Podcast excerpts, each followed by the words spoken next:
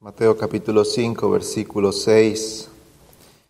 Dice la palabra del Señor, bienaventurados los que tienen hambre y sed de justicia, pues ellos serán saciados. Vamos a orar. Oh Señor, sácianos de tu bien. Haz resplandecer la gloria de Cristo ante nuestros ojos y que la esperanza de estar un día con Él alimente nuestros corazones. Señor, permítenos meditar en la verdad. Envía tu Espíritu sobre nosotros de manera especial en este momento y enséñanos para vivir para gloria de tu nombre, como un pueblo santo, celoso de buenas obras. En Cristo el Señor pedimos esto. Amén.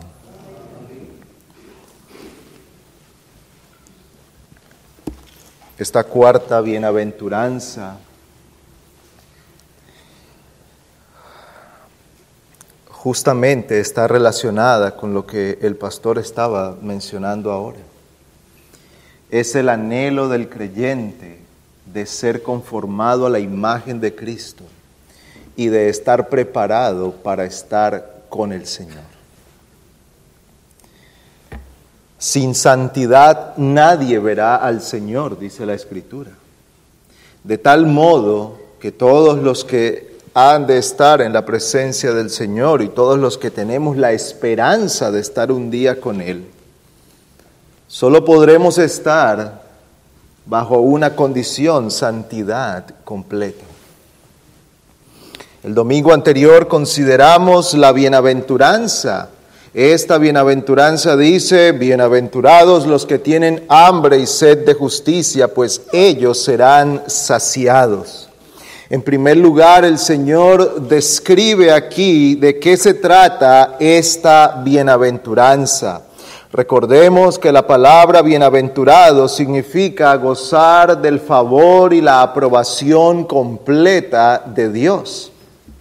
Así que cuando Cristo dice que alguien es bienaventurado por algo, nosotros debemos prestar toda la atención, porque debemos entonces ocuparnos de aquellas cosas. Él dice que son bienaventurados los que tienen un anhelo profundo. Eso es expresado con las palabras hambre y sed. Son Condiciones que todos nosotros conocemos. Todos tenemos hambre, todos tenemos sed. Eso es igual para todas las personas. Todos sabemos lo que es el hambre, todos sabemos lo que es la sed. Y el Señor usa esta figura sencilla para enseñarnos a nosotros aquel sentido profundo de necesidad que hay en el corazón del creyente. Y esta necesidad no es otra que ser conformado a la imagen de Cristo. Cuando hablamos aquí de justicia, lo decíamos el domingo anterior, este deseo de justicia se refiere al anhelo que hay en el creyente de ser conformado a Cristo, de ser como Cristo. Y ese deseo es bendecido por el Señor. Él ha dicho que aquella persona en la cual está este deseo es alguien bienaventurada. Y la bienaventuranza está en que Dios ha prometido que saciará aquel deseo. Qué bendición poder oír esto. Hay muchos deseos en los corazones de los hombres, pero Dios no promete saciar todos los deseos. Este deseo el Señor promete saciarlo. Quien anhela ser como Cristo tiene la promesa del Señor que le será concedido. Está bajo la bendición de Dios y la bendición de Dios aquí es que esta persona finalmente alcanzará lo que desea. Aquello que el creyente anhela y que el Señor Jesús llama aquí Justicia es lo que comúnmente en la escritura también se llama santificación. Esta es otra forma de llamarle a la santificación. Y esta es una palabra más, más familiar para nosotros. Debemos procurar ser santos. Sabemos que hemos sido llamados por el Señor, que una vez que el Señor nos ha llamado y hemos venido a Él y hemos creído en Cristo, entonces somos declarados justos ante el tribunal de Dios. Sin embargo, todavía la realidad del pecado remanente en nuestros corazones y en nuestra vida demuestra que todavía no hemos sido hechos perfectos. Y el Señor nos lleva por un camino que durará el resto de nuestra vida, al cual la Biblia llama la santificación aquel proceso por el cual vamos siendo transformados, dice el apóstol, de gloria en gloria, hasta que lleguemos a la imagen perfecta del Señor Jesucristo. Pero ¿qué es esta santificación? Y permítame usar más la palabra santificación, aunque nos estamos refiriendo a lo que el Señor aquí llama justicia. ¿Y qué es la santificación? Es la obra espiritual que el Señor Jesucristo lleva a cabo por el ministerio del Espíritu Santo cuando llama a un verdadero creyente. Así que de esto nosotros podemos decir algunas cosas. En primer lugar, que esta santificación es una obra del Espíritu de Dios, una obra iniciada por el Espíritu de Dios cuando Él llama al arrepentimiento a una persona. Así que la santidad no es el privilegio de algunos pocos en la iglesia. Y nosotros hemos escuchado ese concepto especialmente en la religión tradicional de nuestros países. Que los santos se limita a cierto grupo de personas beatificadas por el Papa y que el resto no somos santos. Pero la escritura dice que somos llamados a ser santos, que el Señor cuando nos llama al nuevo nacimiento, inicia aquel proceso de santificación. ¿Por qué? Porque el Señor no solamente limpia el pecado con su sangre, sino que también separa a aquella persona del amor por el pecado y por el mundo. Una vez que el Señor rescata a alguien para que sea parte de su pueblo, no solamente lo hace limpio de la culpa, no solamente retira de él la culpa, no solamente le libra del juicio y la condenación. Eso, si, nosotros quisiéramos ver la salvación como un proceso, eso es lo primero que ocurre. Somos librados de la ira de Dios. Somos librados de la culpa, ya no hay culpa sobre nosotros, ya no pesa sobre nosotros el juicio de Dios. Sin embargo, la obra redentora de Cristo no se limita a eso, no se queda allí, sino que avanza. ¿Por qué? Porque el propósito es conducir a esa persona a ser santo a ser perfecto, a ser conformado a la imagen de Cristo. Y nosotros debemos cuidarnos de un énfasis desmedido en la primera parte de la salvación. En nuestros días es muy común que la predicación del Evangelio se ha centrado en un énfasis desmedido en ser librados del infierno y de la ira de Dios. Como si todo lo que tuviéramos nosotros como necesidad es ser salvados del juicio.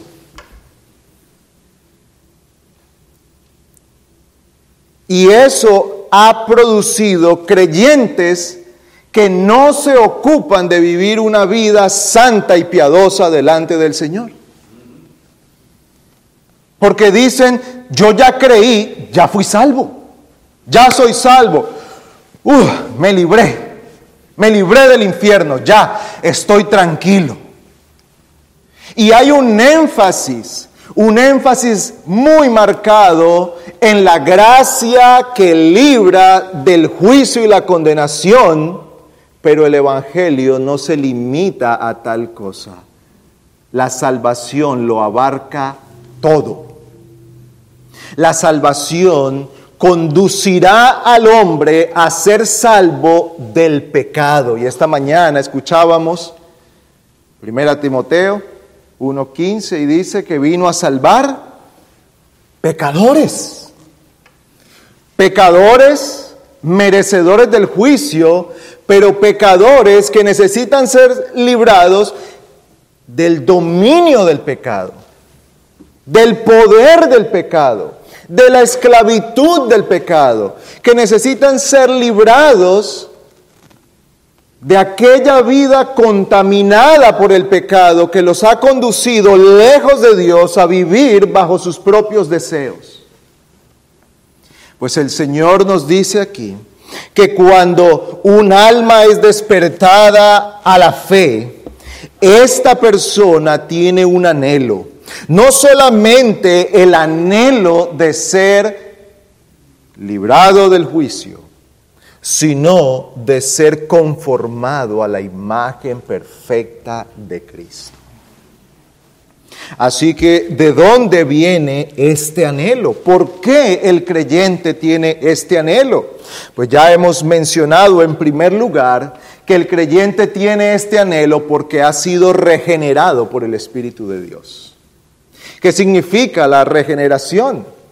Bueno, que ha recibido vida nueva es de lo que el Señor Jesús le habla a Nicodemo en Juan capítulo 3. Es necesario nacer de nuevo, le dice Jesús a Nicodemo. Nicodemo le dice, sabemos que has venido de Dios porque las cosas que haces no las puede hacer cualquier hombre. Y el Señor le dice, es necesario que nazcas de nuevo para ver el reino de Dios. Pareciera que el Señor está hablando de otra cosa. Pero es que él está yendo a la verdadera necesidad que tenía Nicodemo y a la necesidad que tenemos todos de recibir la vida nueva que solo el Espíritu de Dios puede dar. Cuando el Señor imparte vida a un corazón que está muerto en delitos y pecados, entonces aquel corazón que ahora tiene vida, aquella mente que ahora tiene luz, aquel entendimiento que ha sido despojado de ese velo que no le permitía ver la gloria de Cristo, ni su propio pecado, ni su necesidad del Redentor, que no le permitía ver la desviación de su corazón, y el Espíritu quita tal cosa de su mente, entonces es convencido de su necesidad. Y por eso decíamos el domingo anterior, lo primero que esta persona desea al nacer de nuevo es ser vestido de la justicia de Cristo, del perdón de Cristo. Oh Señor, soy un gran pecador, necesito tu gracia cubriéndome. No hay justicias en mí. Dice el Salmo 130, si tú miras a los pecados, ¿quién puede mantenerse en pie? Pero en ti hay perdón para que seas reverenciado, dice el salmista. Este nuevo creyente acude a Cristo, oh Señor, vísteme de tu justicia. Pero no permanece allí. Él ahora entiende que el pecado ha causado muchos males en él. Y esos males tienen que ser quitados para que la imagen de Cristo sea puesta en él. Él corre entonces buscando de Cristo la santidad sin la cual nadie verá al Señor. Ahora, esta persona no busca aquella santidad como el medio de obtener la salvación, sino porque ha sido salvado por la gracia del Cordero. Por eso nosotros no hablamos de buscar la santidad para que sea salvo, sino porque todo aquel que es salvo desea ser santificado. Todo el que ha sido justificado anhela ser santificado, anhela ser glorificado juntamente con Cristo. Pues este deseo entonces brota de un corazón que ha sido convencido de su propio pecado. Y esta es la primera bienaventuranza, bienaventurados los pobres en espíritu, versículo 3. Él ha sido convencido de su propia necesidad y ahora acude a Cristo una exhortación a una vida de santidad, encuentra respuesta en este corazón porque Él quiere ser como su Señor y su Salvador. Por eso nosotros encontramos, hermanos, que una persona que ha venido a Cristo, aun cuando lleve poco tiempo, puede decir algo. Yo no sé mucho de la Biblia, pero sé una cosa, que yo quiero hacer lo que la Biblia dice. Esa es la disposición del corazón que ha venido a Cristo. Esa es la disposición del corazón del nuevo creyente. Él dice, yo no conozco mucho de la Biblia, ¿sabe? Apenas estoy empezando a conocerla. Algunos dicen, yo jamás había leído la Biblia, no sé lo que Dios dice allí, pero hay algo de lo cual estoy convencido. Quiero hacer la voluntad de Dios. Quiero conocer la voluntad de Dios y quiero vivir eso en mi vida. Esto no procede de los hombres.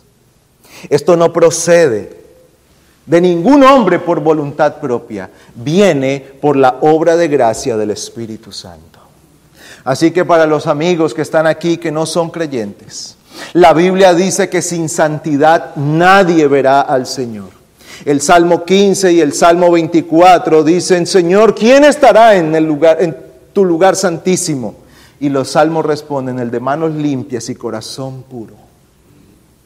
No hay espacio para la contaminación y el pecado en la presencia de Dios. Entonces, ¿cómo puede usted, amigo, ser limpio para ver la gloria de Dios? Si Cristo lo limpia. Tiene que venir a Él, clamar pidiendo misericordia, confesar su pecado, doblegar su orgullo delante del Señor y humillarse ante Él agachar su mirada soberbia y hacerla sumisa delante del Señor. Confesar toda su maldad. Traer delante de Dios con toda sinceridad su pecado diciendo, yo he pecado contra ti, Señor, ten misericordia de mí. Y la escritura promete que el Señor da perdón al que viene humillado delante de Él.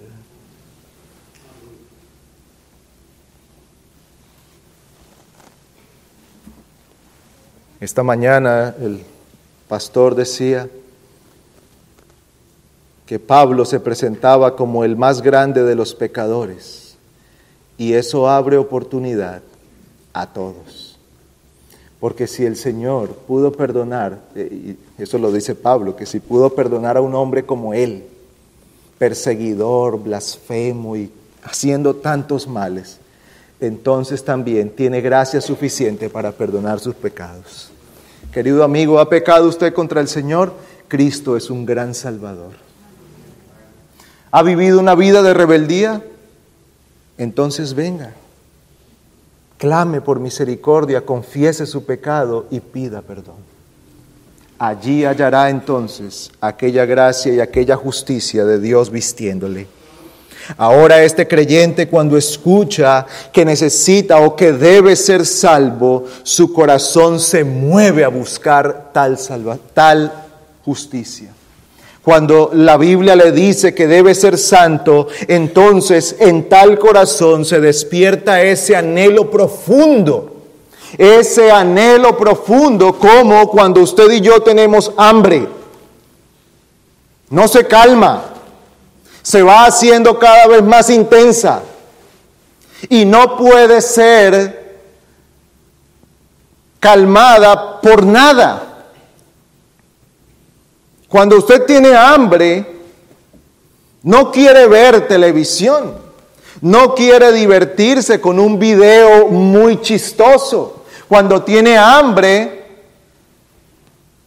lo bonito no parece tan bonito. Mire las flores. No, no, usted no quiere ver flores bonitas ni quiere ver nada. Usted quiere comer porque hay una necesidad que está causando aún hasta dolor. Y la sed a veces es peor. Una sed profunda.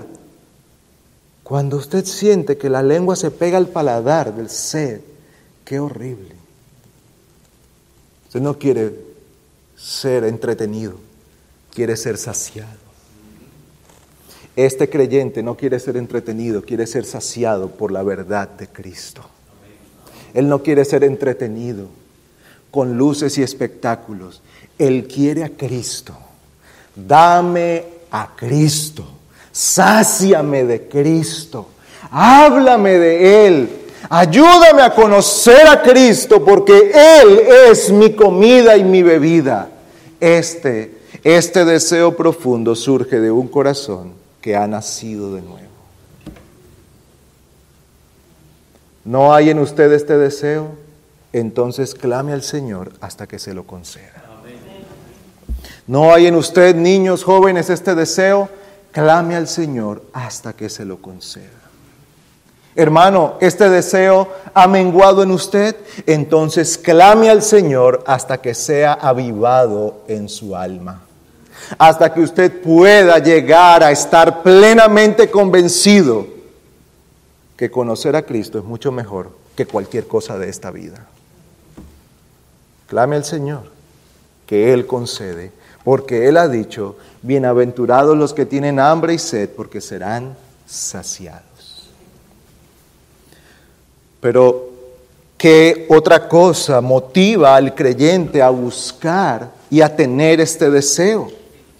Pues en segundo lugar, él entiende que ser conformado a la imagen de Cristo es el gran propósito por el cual Cristo vino al mundo. Ahora este creyente ya no quiere hacer su propia voluntad, quiere hacer la voluntad de Dios. Y al involucrarse en el conocimiento de la escritura, entonces él descubre por la Biblia que Cristo vino para hacerlo como Él. Y eso despierta en el creyente ese anhelo. Pablo escribe a los Corintios, por todos murió, para que los que viven ya no vivan para sí, sino para aquel que murió y resucitó por ellos. ¿Qué está declarando aquí el apóstol? Él dice que murió por todos, y se está refiriendo a todos los creyentes. Murió por todos los que han de ser salvos. ¿Para qué? Para que los que viven ya no vivan para sí. Ya no vivan para sí, sino para aquel que murió y resucitó por ellos. Por eso, mis amados hermanos, cuando la predicación del Evangelio se limita a decirle a alguien que Cristo vino a librarlo del infierno y todo queda hasta allí, es un Evangelio que está cortado. Porque Cristo no solo vino a librar del infierno, sino que para que ese ya no viva para sí, sino para Cristo. Ahora el Señor nos ha redimido para que nosotros vivamos para Él. A los Efesios Pablo les escribe, Cristo amó a la iglesia y se entregó a sí mismo por ella para santificarla habiéndola purificado. Y a Tito le escribe, se dio a sí mismo por nosotros. ¿Para qué? Para redimirnos de toda iniquidad y purificar para sí un pueblo propio celoso de buenas obras. Note usted cómo están íntimamente ligados la salvación con una vida para Cristo. No hay forma que aquel que ha sido salvado siga viviendo la vida para Él. No hay manera que aquel que es salvado siga viviendo su vida para el mundo. No hay forma que aquel que ha sido salvado por Cristo sea salvado para tener una licencia para pecar sin el peligro de ir al infierno. Eso eso es diabólico. Pensar así es del diablo. Cristo vino para salvarnos, para que ya no vivamos para nosotros. Justamente vino a salvarnos de eso. Porque el pecado nos ha conducido a ser nuestro propio Dios. El pecado se ha apoderado del corazón del hombre y le ha convertido su propio Dios quiere hacer su propia voluntad, vivir en sus propios pensamientos, establecer él mismo sus leyes, determinar lo que es bueno y lo que es malo, determinar qué adorar y cómo adorarlo. El hombre en su pecado se ha convertido en su propio Dios. El mayor ídolo del corazón del hombre es su propio yo. Y el Señor dice que nos ha venido a librar para que ya no vivamos para nosotros, sino para aquel que nos ha rescatado. Es decir, que los hombres salvados son librados de la culpa, pero también del dominio del pecado en sus corazones. ¿Para qué nos ha redimido? Para que seamos santos. ¿Para qué nos ha llamado? Para que seamos santos. Cristo salva por completo la vida del hombre. Así que cuando este nuevo creyente, cuando este creyente comprende esta verdad, entonces en él es despertado el anhelo de ser como Cristo. Ya no quiero vivir para mí, dice el creyente. Ya no quiero estar haciendo mi propia voluntad. Ya no quiero agradarme a mí, quiero agradar al Señor. Yo quiero vivir, como dijo el apóstol Pablo, y lo que ahora vivo lo, lo vivo en la carne, lo vivo en el Hijo de Dios. Permítame, yo voy al pasaje. Gálatas.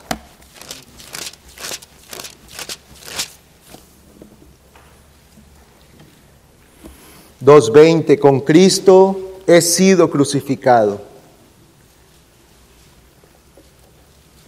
Y ya no soy yo el que vive, sino que Cristo vive en mí. Y la vida que ahora vivo en la carne la vivo por fe en el Hijo de Dios, el cual me amó y se entregó a sí mismo por mí.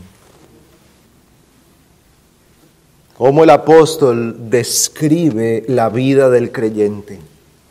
Ya no vivo yo, Cristo vive en mí. Y la vida que ahora vivo en esta carne, la vivo por fe en el Hijo de Dios. La vivo entregado a la voluntad de Cristo. La vivo confiando en Cristo. La vivo esperando en Él. La vivo sometiéndome a aquel que me amó y se entregó a sí mismo por mí. Este es entonces el propósito por el cual Cristo ha salvado a un pueblo, para hacerlo un pueblo que vive para sí, para Él. Por eso el creyente anhela, por eso el creyente tiene este deseo, por eso el creyente manifiesta su fe. ¿Cómo? Con este anhelo. A veces preguntamos, ¿cómo sé yo que he sido salvado? Esta bienaventuranza es una de esas marcas indelebles del creyente, el anhelo de ser como Cristo. Decir yo amo a Cristo puede salir de la boca de cualquiera. Decir yo soy cristiano puede salir de la boca de cualquiera. Decir yo he sido, yo he creído en Cristo puede salir de la boca de cualquiera hermanos, pero decir, en mi corazón hay un anhelo profundo de ser como Cristo, solo puede proceder de uno que ha sido redimido por el Señor. Este creyente entonces anhela vivir así. Y en tercer lugar, ¿por qué el creyente anhela estas cosas? Porque la escritura así lo ordena. El Señor dice a su pueblo, sed pues vosotros perfectos como vuestro Padre que está en los cielos es perfecto. Pablo le dice a los tesalonicenses, primera carta, capítulo 4, versículo 3, la voluntad de Dios es vuestra santificación. Y Pedro dice, como aquel que os llamó es santo, sed también vosotros santos en toda vuestra manera de vivir, porque escrito está, sed santos porque yo soy santo. Aquel que anhela vivir según la voluntad de Dios no podrá, no podrá dejar de lado lo que la Escritura dice acerca de la santificación. Es la voluntad del Señor que nosotros seamos santos para Él. Es la voluntad del Señor que seamos conformados a la imagen de Cristo. Es la voluntad del Señor que nos ocupemos de estas cosas es la voluntad de Dios, que procuremos con todo esfuerzo ser conformados a la imagen de Cristo. Otra vez, no para ser salvos, sino porque hemos sido redimidos por el Señor. Si Él nos ha comprado a precio de sangre, entonces ya no nos pertenecemos a nosotros, pertenecemos a Cristo. Y si Él es nuestro Señor, entonces debemos vivir según la voluntad de nuestro Señor.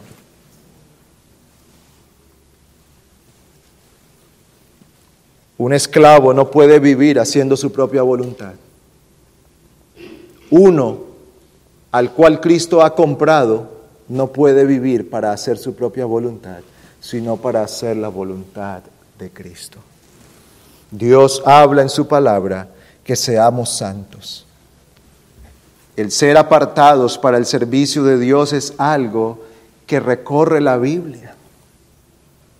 Es algo de lo cual la Biblia habla casi que en en todas sus páginas. Vivir para el Señor. Vivir para Cristo. Vivir para hacer la voluntad de Dios apartarnos del pecado, apartarnos de la amistad con el mundo, ocuparnos de las cosas sagradas, ocuparnos de vivir para el Señor. Esa es la voluntad de Dios. La voluntad de Dios, dice Pablo, entonces es vuestra santificación. Amados hermanos, el Señor Jesucristo dice aquí, bienaventurados aquellos en quienes está este deseo porque el Señor se lo concederá. Bienaventurado aquel que anhela ser como Cristo. ¿Es usted alguien que anhela ser como Cristo? Si es usted alguien que anhela ser como Cristo, entonces usted es un hijo de Dios. Si es alguien que anhela ser como Cristo, entonces eso quiere decir que ahora tiene vida nueva porque Cristo le ha concedido el nuevo nacimiento. ¿Es usted alguien que anhela ser como Cristo? Entonces regocíjese en la promesa que el Señor hace aquí, que tal deseo le será concedido. Este deseo tiene la certeza de la palabra de Cristo mismo, que le será concedido. Y esta mañana escuchábamos palabra fiel Palabra digna de ser oída. ¿Por qué? Porque es la palabra de Dios. Pues aquí está Cristo también hablando y diciendo, si tú tienes tal deseo, se te concederá. ¿Tiene usted, hermano, este deseo, pero su deseo se ha ido apagando?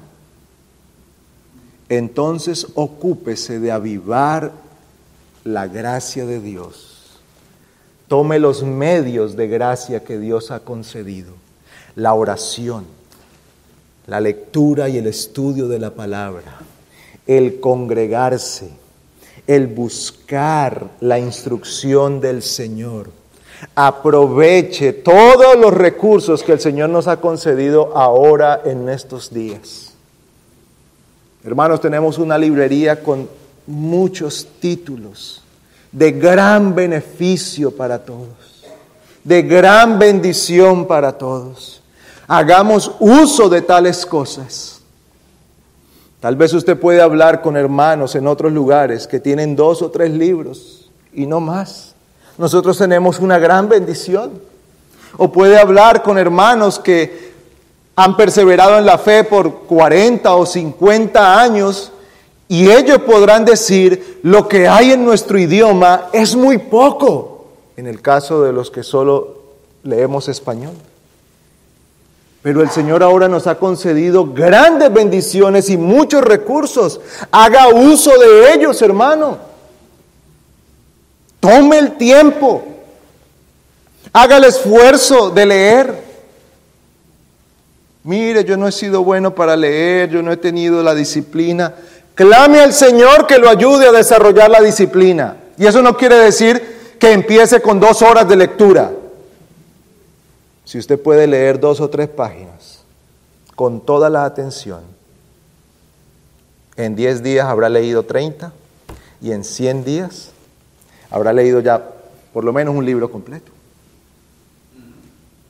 Y en la medida que vaya tomando la práctica, entonces podrá ir aumentando aumentando el tiempo, aumentando la cantidad de lectura y el Señor le irá concediendo mayor entendimiento para lo que está allí.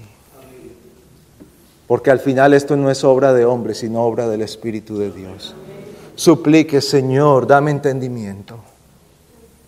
Concédeme que al leer, que al escuchar estas cosas, yo pueda ser instruido por tu Espíritu se ha apaciguado su deseo de ser como Cristo, entonces prepárese antes de venir a la predicación y diga, Señor, habla a mi corazón.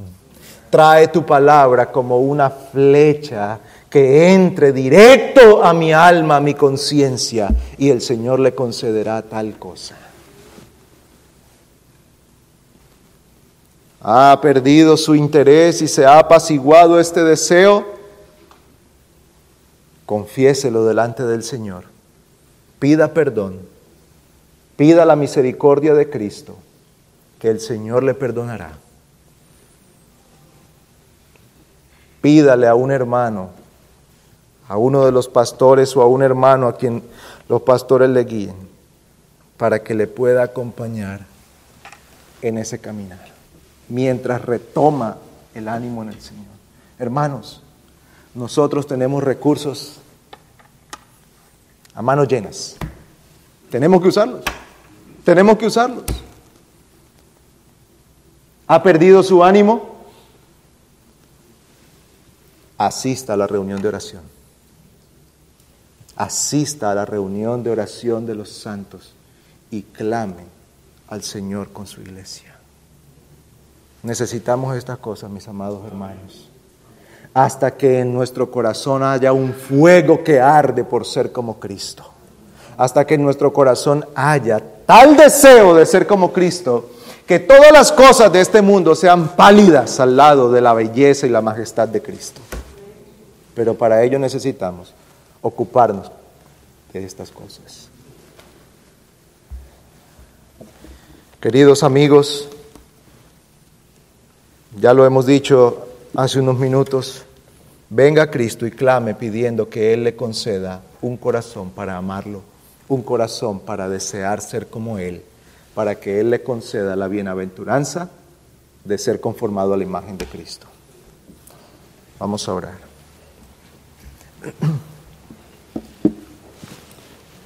Padre Celestial, te suplicamos que tú pongas la palabra en nuestros corazones que nos instruyas en el bien y que nos despiertes a amarte y a desearte por sobre todas las cosas. Concédenos esta gracia que hoy te pedimos en Cristo. Amén.